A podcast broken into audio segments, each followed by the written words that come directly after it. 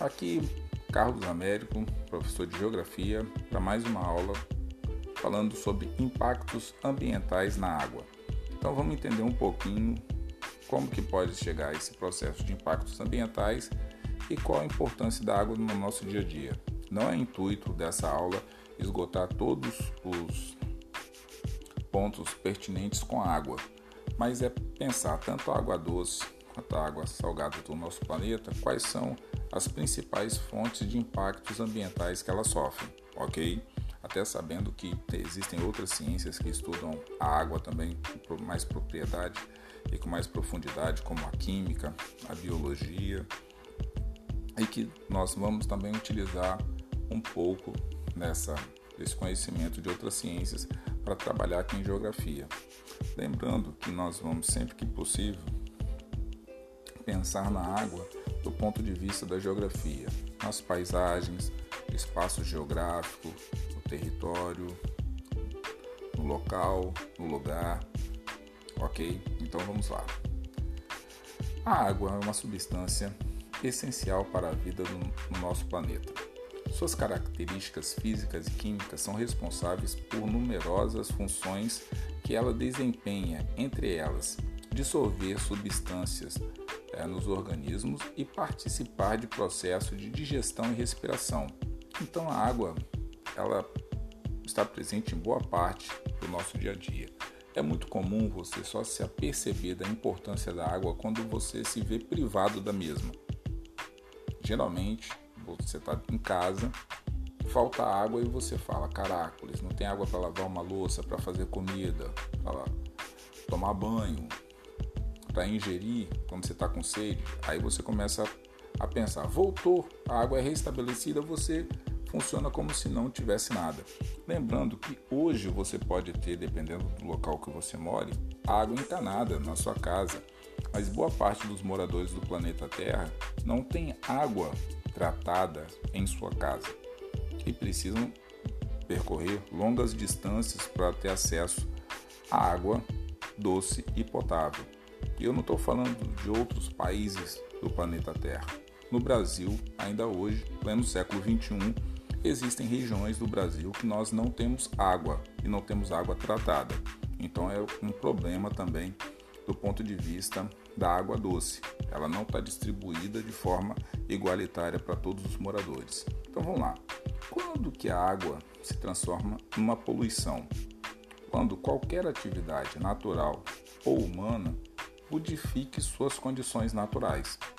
Então a água ela tem suas características você alterou essas características da água, você já pode estar indo em direção a transformar essa água numa água poluída.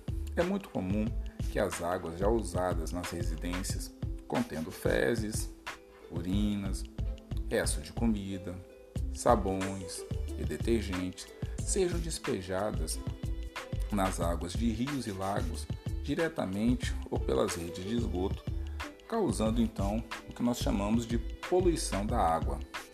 Então é muito comum, é, na grande maioria dos moradores do planeta Terra, você não ter tratamento adequado da água. É muito fácil você tratar a água e levar a água até a sua casa quando essa casa tem água tratada. Quando você devolve essa água para o meio ambiente, para o espaço, para a paisagem, geralmente essa água não é tratada. Às vezes você utiliza do lixo úmido, lixo seco, tal, você faz a separação do lixo.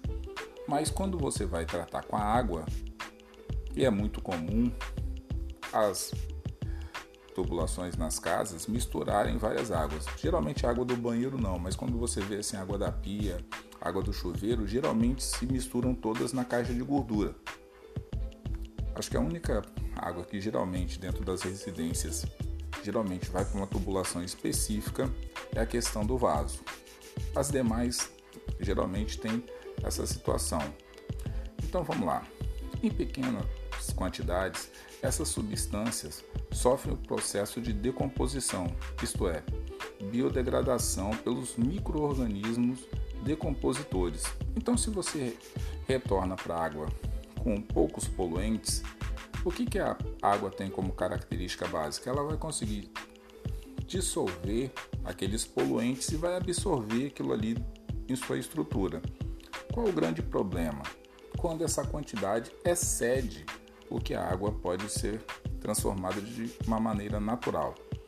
Quando despejadas em, grandes quantidades e sem tratamento, provocam um aumento considerável na poluição desses micro-organismos, que ao respirarem consomem o oxigênio dissolvido na água, e isso daí trazendo problemas principalmente para as espécies animais e vegetais que vivem nos cursos d'água. Outro fator que contribui para a poluição da água são os adubos químicos, que contêm principalmente nitrogênio e fósforo. Eles são levados pelas chuvas e atingem rios e lagos. Aí, junto-se as substâncias existentes nos esgotos residenciais, nutrem as, as algas, que também se multiplicam em grande quantidade, impedindo então a passagem de água. Aonde que nós encontramos poluição? Vazamentos de esgoto em áreas urbanas ou rurais, deposição de rejeitos sanitários e lixos que podem de repente chegar ao lençol freático ou ao aquífero, lagos e água que são servidos de repente por encanamento de esgoto não tratados, indústrias, fábricas, curtumes, áreas urbanas muito próximas de mananciais. É muito comum aqui no Espírito Santo, volta e meia, quando tem é, os períodos de cheias e transbordamento de alguns rios, é muito comum observar as pessoas constroem as casas quase dentro dos rios. Não respeitam a mata ciliar, não respeitam as laterais dos rios e a maioria das pessoas que moram próximo dos rios acabam lançando, sem tratamento adequado, o esgoto das suas casas diretamente nos rios, causando mais poluição. Então vamos lá, vamos seguir. A água é uma substância que costuma ser definida por aquilo que não tem. Então vamos entender isso daí. Segundo a definição clássica de água, ela tem que ter três pontos importantes é, é um líquido incolor, ele não tem cor, é inodoro, sem cheiro, insípido. A água geralmente não tem sabor, então ela tem que ser incolor, inodoro, insípido. Na verdade, essa definição refere-se à água pura. Contudo, é muito difícil encontrar uma água pura na natureza sempre ela vai ter uma questão de uma dessas três é, situações descritas, ela não se enquadrar. Ou ela não é incolor, ou ela não é completamente sem cheiro, ou sem sabor, ok?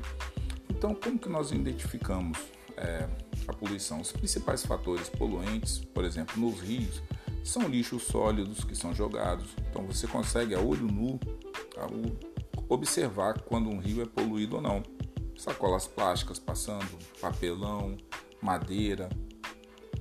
Eu já tive um exemplo de passar num córrego perto da UFES fazendo fiscalização por conta da prefeitura de Vitória, que na época eu trabalhava na prefeitura de Vitória, no setor de meio ambiente, andando uma embarcação no meio do canal. O barco bate numa estrutura, todo mundo toma aquele susto, tava uma certa velocidade nós tínhamos acabado de passar em cima de uma tampa de geladeira que estava flutuando no rio. Quer dizer, poderia ter causado um acidente gravíssimo. Nós não tínhamos visto aquilo ali. A lancha estava numa velocidade considerável, passou por cima da tampa. Imagina jogar uma tampa de geladeira dentro de um rio. Isso daí é a cabeça, quer dizer, joga-se geladeira, fogões, o que sofás, o que acha como lixo, como se a água fosse é, absorver tudo isso. E a água não tem essa capacidade. Na verdade, deveria ser evitado esse tipo de atitude. Então, olha só, quais são os principais fatores que poluem o rio? Lixo sólido, agrotóxico, esgoto industrial, resíduos de mineração, contaminação da água pela chuva, quando a chuva transporta os poluentes que estão é, espalhados no solo para dentro dos rios. Quando isso daí acontece, não só os poluentes são enviados para os rios, também pode acontecer material particulado menor também escorrer. Isso daí produz nos rios o que nós chamamos de assoreamento. É o processo que diminui a área de escoamento do rio. Então, que esse sedimento que vai indo para dentro do rio vai fazendo com que o rio fique o quê? Menos profundo e automaticamente também causa problemas sérios do ponto de vista de impacto na parte da água. Isso daí pode provocar enchente, morte de várias espécies de peixes, é, as camadas de solo que são levadas pela chuva são depositadas no fundo do rio, fazendo assoreamento dos mesmos, vão ficando cada vez o que? Mais rasos. Então isso daí é um problema. É importante entender a questão do assoreamento e como que é importante você manter a mata ciliar para proteção é, desses rios. A mata ciliar é aquela mata que fica no entorno do rio. Quanto mais vegetação estiver no entorno do rio, mais protegido esse rio vai ser, ok? Quando você tem do lado de um rio pouca vegetação, é muito comum você identificar colorações diferentes no rio. Isso daí por quê? Porque ele está recebendo sedimento. Esse sedimento não é, às vezes, bom para o desenvolvimento do rio, ok? Então, os mananciais são todos recursos hídricos que podem ser usados pelos seres humanos. Quando você tem uma contaminação da água pela chuva ácida, contaminação do lençol freático pelo acúmulo de lixo a céu aberto, contaminação do lençol freático pelo chorume. Chorume é o que? Aquele líquido que escorre de substâncias. Por exemplo, você toma um suco, toma um leite e sempre vai ficando um restinho ali no fundo. Você joga o lixo fora, quando vai somando, isso vai entrar em decomposição, aquele restinho de leite, de suco, de enlatado que você foi fazendo, aquilo ali vai transformar em forma líquida e vai percolar no solo, quer dizer, passar para as camadas mais baixas. Isso daí, entrando em contato com a água, pode causar o que? Impactos nos mananciais de água. Todo mundo aqui já deve ter ido em um rio, um lago, até mesmo uma praia extremamente limpa e sente a diferença de quando você chega numa praia onde você não pode nem entrar numa água direita ou num rio por conta de estar tá sujo, estar tá poluído. Então a poluição da água não está restrita só a rios, aos mares e oceanos também podem passar por situações de poluição extremamente graves, ok? Então olha só, os mares e oceanos também são afetados, principalmente por derramamento de óleo, lançamento de esgoto, lançamento de lixo atômico, rejeitos das usinas nucleares, que geralmente são lançados em mares e oceanos. Isso daí também é um problema para as futuras gerações, tá certo? Olha só, entre as medidas que podem ser tomadas para despoluir ou evitar que as águas sejam poluídas, nós temos várias. E é bom que você tenha sempre isso daí. Sempre que você identificar é, em meio ambiente principalmente, algo que cause um problema, sempre tenha é, opções de solucionar esse problema também. Porque isso aí pode te ajudar a fazer uma redação, uma produção de texto, até mesmo responder uma questão é, de cunho global, certo? Então vamos lá. Ó. O tratamento e ampliação de rede de esgoto, tratamento das substâncias tóxicas produzidas é, pelas indústrias é, tornando, essa, tornando essas substâncias inofensivas, a construção de emissários submarinos nas cidades litorâneas, fazendo com que aquele rejeito que fosse ficar no litoral seja lançado alguns quilômetros costa dentro, então não vai ficar perto do litoral e por ser lançado alguns quilômetros no mar aberto, a possibilidade deles conseguir ser decomposto naturalmente pelos mares e oceanos aumenta.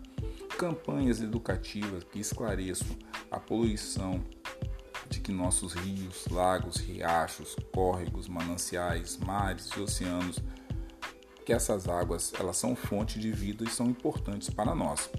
Tá certo? Fecho a apresentação com uma imagem do mapa mundi e mostrando as áreas que nós temos de água dos mares e oceanos aí ok? As águas mais próximas dos continentes. Fechando a atividade com quatro perguntas. Qual a importância dos rios para o planeta Terra? O que significa assoreamento dos rios? E é bom você entender direito esse processo. Qual a importância dos mananciais hídricos, no caso dos rios? E cite algumas das funções dos mares e oceanos para a manutenção da vida em nosso planeta. Tá certo? Se você achar por bem, produza um texto uma redação sobre a importância da água é, como que você faz a utilização da água. Tente pegar esses temas das aulas de geografia e produzir algo que seja interessante do ponto de vista de rascunhar um texto. Vocês estão indo em direção ao ensino médio e daqui a pouco vai estar vindo redação aí. É importante que vocês tenham não só conhecimento, mas também saibam colocar esse conhecimento no papel. Tá certo, galera? Encerro a minha aula por aí. Um forte abraço e até a próxima aula.